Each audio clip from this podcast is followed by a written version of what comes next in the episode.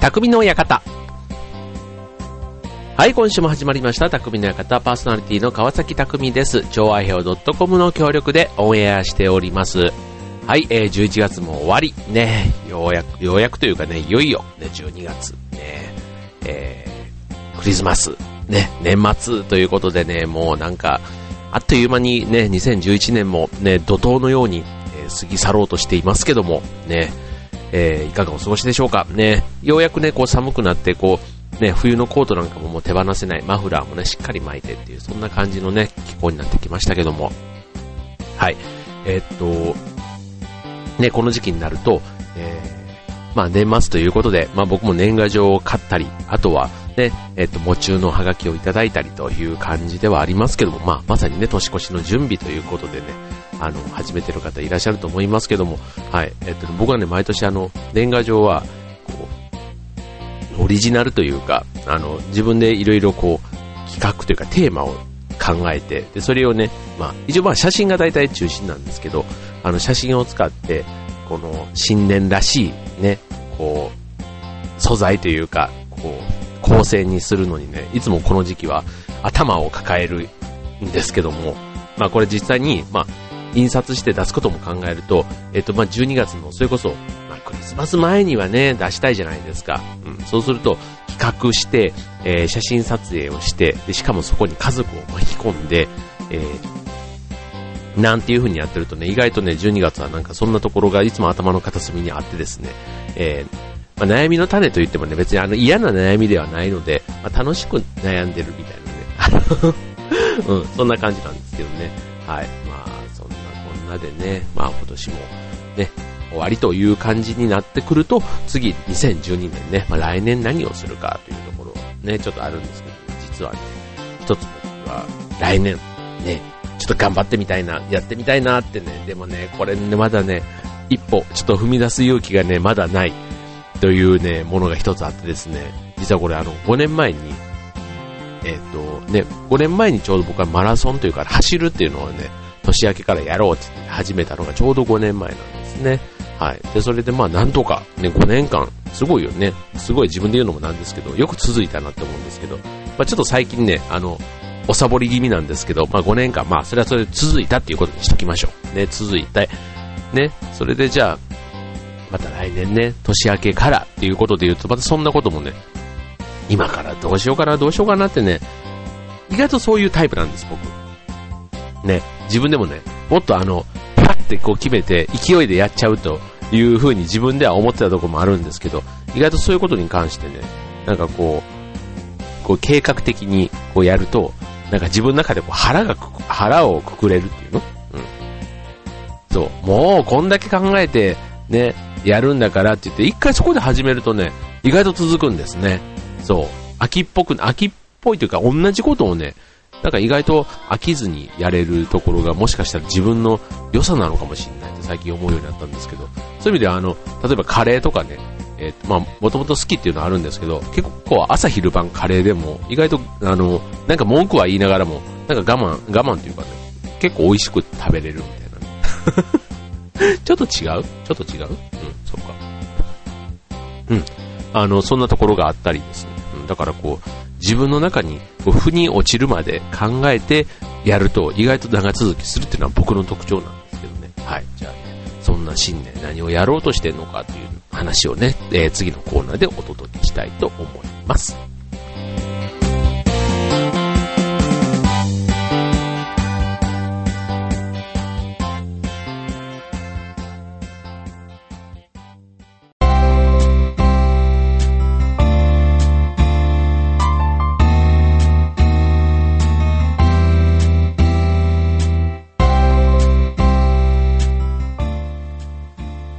ということで、今週の匠の館ということでね、まあ来年のね、抱負、チャレンジみたいなところテーマでね、えー、ちょっと早いですけども、えっ、と、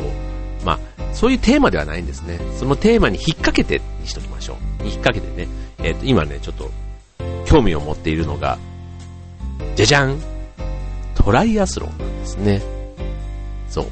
えっ、と、そう、あの、行列のできる法律相談所あれで、まあ、この間やってたっていうのに別にあの刺激を受けたってわけじゃないんですけど、もともと、マラソンを、フルマラソンを走れるようになったと。そうすると、あと、自転車と水泳、ね、が行ければ、まあ、要はトライアスロンが完成するわけですよ。なんですけど、僕の一番のね、まあ、障害が、まあ、水泳なんですね。あの、泳げないわけではないんですけど、あの、長く泳ぐっていうのがね、無理と思って、思ってとか、実際ね、あの、プールとか、プールだから無理なのかなとかね、あと、履いてるのが普通のあの、海水浴に行くようなね、やつで履いてるからなのかなとかね、いろんなこう、また理由を考えるんですけど、そう、実際にあのトライアスロンの水着って、えっと、ウェットスーツというかね、こう全身のフルボディのあのスーツを着たりするので、そうするとあれ自体にもね、こう、なんていうの、あのスポンジじゃないけどウレタンじゃなくて、なんかこう、ね、こう、そのウェットスーツ自体が浮くんですね。そう。浮く機能があるから、そう、だから、まあ、あと体、えっと、体温もね、まあ、あの、奪われないっていうこともあって、うん。まあ、普通に泳いでるよりは、まあ、体が楽に、まあ、泳げるというようなところはあるそうなんですけども、まあ、ちょっと水泳がね、えっとまあ、実際に例えば海とかで泳ぐんだったら、海で3キロ、ね、泳ぐなんてね、もう考えもつかないんですけど、まあ、そこはね、一番の僕の中でまあ、一つ、障害というか、ね、大きな壁にはなるわけですけども、まあ、その前にもう一つね、自転車。ね、自転車。ね、これね、あの、こぐだけだから、普通にね、街乗りで、ね、乗ってる分にはいいんですけど、あの、これもね、多分ね、この間のあの、佐渡のやつは、何キロあれ ?140 キロ ?150? なんか、なんかそんなね、あまあ、とにかくとてつもない距離なんですよ。もっとかな ?190 キロ？なんかそんな距離でしたね。はい。はい。ということでね、自転車もね、これあの、まあ、股ずれじゃないけど、そういうのってあるじゃないですか。うん。だから、こう、まず自転車選びもそうだし、まあ、漕ぎ方もそうだし、うん、あとじゃあ、そんだけね、こう、何十キロでどこで乗るのみたいな話もあるんだけど、まあ、そういうのもやっぱりトレーニングも結構ね、外じゃないと、それこそ、まあ、スポーツクラブにも、まあ、自転車のね、模したやつはありますけど、まあ、なかなかあれじゃね、トレーニングにならないかなっていう気もするので、うん。だからまずね、自転車を買って、うん。あとトレーニングをすること。うん。それがね、まずはちょっと年明けの課題にしたいなっていうのが自分のあの、今、ちょっとふつふつと考えているテーマなんですね。でもこれ自転車でまたね、十数万するんですよ、これ。そう。だからあの、トライアスロンを始める人の話では、まず自転車を買うか買わないか、あとウェットスーツを買うか買わないか、ていうか買わないとやれないから、そう。だからそこの、まず踏ん切りをつけるっていうところが、一番のまず、あの、レースに出る前の壁になるそうなんですね。うん。わかると思って。すごいわかる。もうだから、ね、よくマラソンとかだと、あの、申し込みをするまでが壁なんですよね。あの、走る、走ってる時の走り切る時よりも、その、申し込み用紙を出して、そこに1万円とかのお金を振り込むその行為をすることが一番の壁で、そこを超えちゃうと、まあ確かにフルマラソンも90ね、えっ、と、7%とか、ね、結構完走率がやっぱりどの大会も高いので、うん、それはすごくわかるなと思うんですけど、はい、ということでね、えー、そんな自転車、ね、まあちょっと、トライアスロンっていうとまだね、いきなりちょっとぐっとハードルが上がる気がするんですけどね、今日はね、まあ、ちょっとあの、そのマニアックな方というかね、そのハードな自転車の話ではなくて、えっ、ー、と、この後半戦ね、えっ、ー、と、次のコーナーでね、まあ、楽しく自転車に乗るというところからね、まず皆さんと共有できたらなと思います。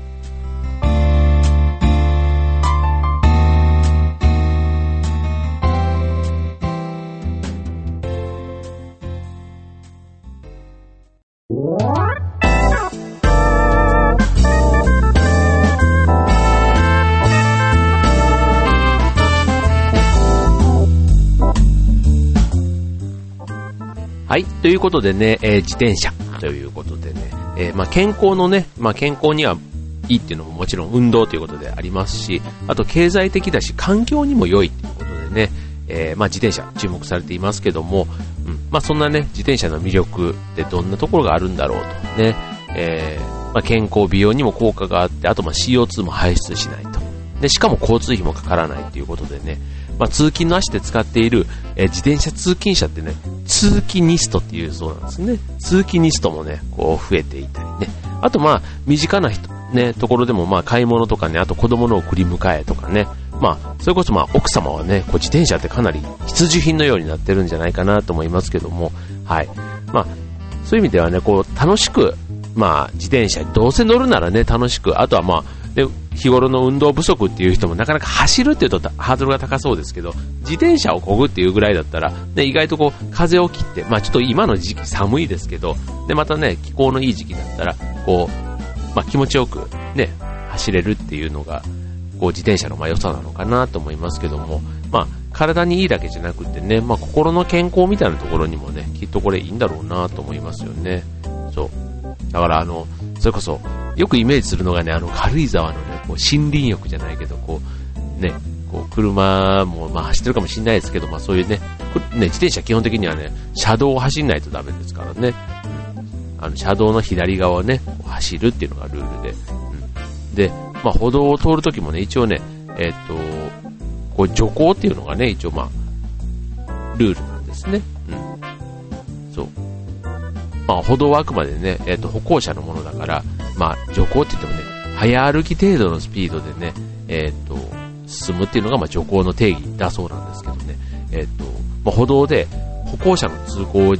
邪魔すると2万円以下の罰金を取られるそうなんですね。だからよくあの、歩道で後ろからチャリンチャリンって鳴らしてくる自転車ってあるじゃないですか。あれってね、本当は、その自転車が悪いんじゃなくて、あ、じゃあ、歩行者じゃなくて自転車が悪いんですね。そう、だからほど、そういうことでね、通行の妨害すると2万円以下の罰金を取られるっていうね、一応ね、そういうね、あの、ルールもあるそうなので、ね、気をつけないとダメですよね。はい。まあ、そんなね、あの、身近がゆえにね、いろんなその、自転車のルールもね、こう知ってるようで知らないルールもね、あるんですけどね、その、自転車はまあ軽車両って言われるね、まあ、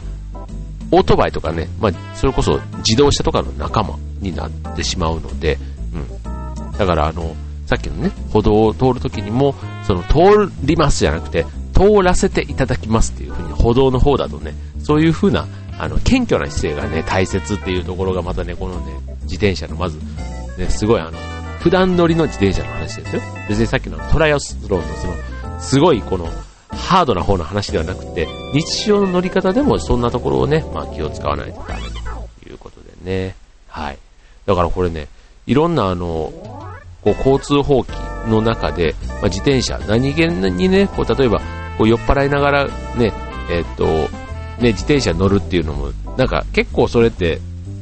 いると思うんですよね。車はね、さすがにもうこの時代いないと思う。飲酒運転はいないと思うんですけど、あの、自転車もね、やっぱり飲酒運転なんですね。うん。だから、これね、えっと、自転車でも飲酒運転すると5年以下の懲役または100万円以下の罰金ということでね、これね、あんまりその取り締まられてる様子って見たことないですけど、やっぱりね、これあの、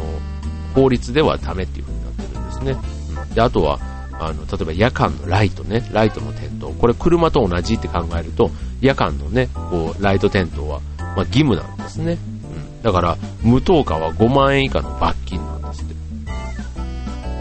意外とね、細かく、ね、きね、厳しいですよね。うん。で、あとは例えば傘を差しながら走らないとかね。うん、傘を差しながら片手運転することは、あの、そういうのをやると3ヶ月以下の懲役または5万円以下の罰金とかね、あと携帯とかね、ヘッドホンね、結構いると思うんですよ。うん、で、これもね、やっぱり走行中の携帯やヘッドホンの使用は3ヶ月以下の懲役または5万円の罰金ということで、もう結構ね、あの、まあ、車両だって言われればすごく納得いくんですけど、うん、なかなかそういうあの、取り締まれられた実例を聞かないだけに、うん、そっか、なんて、ね、わかんないところありますよね。はい。ということでね、まあちょっとそんないろんな、えっ、ー、と、法律に意外と縛られている自転車なんですけども、まあ、自転車のね、まあ、購入のポイントってね、まあ、どのタイプでね、えっ、ー、と、するかというのはもう、あの、さっきの、こう、使用目的でね、こう、はっきりさせるっていうのがね、まあ、大事なんですけども、まあ、1回に乗る距離がどれぐらいかとかね、あと、自分の、ね、それこそあの、移動のために使うのか、買い物か、あとは、例えば、ちょっと運動を兼ねて、ね、やりたいのか。ね、それによってね、もういろんなあの、値段もピンキリです。はい。まあ、でもね、今ね、おしゃれなやつが多いですから、もう本当に、あの、この間ね、子供のやつもちょっと買ったんですけど、まあ、それでもね、結構、これ取られたら結構ショックだろうなっていうぐらいのね、値段はしましたし、うん、あの、まあそういう意味ではね、バイクの種類も、えっと、まあロードバイク、マウンテンバイク、あとはクロスバイク、折りたたみ自転車、あとミニベロ、ミニベロってね、えっと、ベロって自転車のことなんですけども、あの小さな、あの直径 20, 20インチぐらいの小型タイヤがついている、あの、なんだろうな、折りたたみ自転車みたいな、そんな感じのタイプなんですけど、ただちょっとおしゃれなんですよね。うん。そう。で、結構女性とかはね、こういうのでね、こう、行くと、ね、洒落てるし、あの、ちょっと便利というか、うん。例えば、一人暮らしの人なんかも、ね、下に置いといたら、こう、盗難にね、あっちゃうとかね、そういうあの、マンションに住んでる方なんかも、ね、エレベーターに乗せて部屋に持ち込んだりするっていうこともね、意外としやすいので、そういうミニベロっていうタイプのものとかね、で、あとはピスト。これシングルスピードって、まあ、いわゆるあの、もともとはあの、競輪とかの競技用の自転車なんですけども、うん。まあ、これあの、シンプルであと軽くて、結構若い人に人気があるんですけども、あの、まあ、要は、変速ができなくって、えっ、ー、と、まあ、平坦な道以外、まあ、要は都会以外だと、こう、山道とか走るんだと辛いみたいなね、そういうところで、はい。えっ、ー、と、いうことで、まあ、それこそツーリングとかやる方だったら、こう、ロードバイクだし、まあ、街中でね、こう、こうさーっと、まあ、そういうこと土手とかね、ああいうところを走りたいっていうんだったら、この、ピストって言われるね、シングルスピードと言われる、そういう車種がね、いいんじゃないかなと思いますよね。はい。ということでね、これね、あの、まあ、タイプが決まったらね、あとはこのタイヤの大きさとかね、フレームの材質とかね、これも自転車屋さんにね、やっぱり聞きながら買うっていうのがやっぱり一番いいですね。で、あとこれ、フィッティングなんていうのもね、やっぱりこれあの、靴とかね、洋服と一緒で、フィッティング結構重要なんですよ。はい。まあ、これ実際にね、自分が買う自転車で、こう、自分の体に合わせて微調整するっていうところまでね、あんまりこのサドルの高さとか、ね、こう意識してやってる方少ないと思うんですけども、意外とこのハンドルの位置とかね、まあ、サドルの高さだけじゃなくて、ハンドルの位置なんかも、こう、専門家のね、アドバイスを受けながらやるっていうところは結構重要ですね、これ。で、あとね、最後、乗り方。うん。これ、ね、正しい乗り方っていうのが、実はちゃんと、またこれもあるんですよ。だからペダルの漕ぎ方というか、この、ペダルの中心軸っていうのかな？そこに、ちゃんと足の母子球あの、この膨らんでるとこね、そう、そこが来るように置いて、うん、あと回すときにかかとが下がらないように気をつけて、まあそういうね、漕ぎ方なんかもね、ちゃんとあの、一回、ちゃんと勉強してみるっていうのも、自転車って結構ね、それこそお年寄りじゃないですけど、うん、まあ年取っても乗れるじゃないですか。うん。ね、まあそれでもやっぱり転倒とかね、いろんなこう事故はついてき、ね、つきものなので気をつけないとダメっていうのはありますけども、うん、なんかそういうね、運動でこう自転車を乗るっていう方もね、意外とこの走り方もそうですけど、こう乗り方からね、ちゃんと勉強するっていうのはね、こう自転車、ね、乗る上で、ちゃんと専門家のね、アドバイスを受けて、ね、えー、乗ってもらえるといいんじゃないかなと思いますよね。はい。ね。はい、ということでね、えー、っと、今日はまあちょっと自転車というテーマでお送りしていますけども、はい、えー、どうでしょう？今ね、これね、この番組でこうやって話をしながらね、こう自分を焚きつけるというか、あの、ちょっと踏ん切りを、こう、どうにかこう、ね、こう、決めたいと思いながら、本当にこのね、えー、一日のうちというか、どれだけ乗る機会があるのかわからないこの自転車にね、ね、こう、十数万とかかけていいのかなとかね、なんかそういうところでまだ、あの、小さなお金の使い方で、なでもね、それでところで悩んでしまう小市民な自分がね、あの、憎い。っていうか、なんですけどね、ちょっとまだもう少しね、これ悩みたいなと思ってるんですけどね、まあそんなことをね、考える12月にしたいなということでね、まあ、自転車というテーマで今日はお送りいたしました。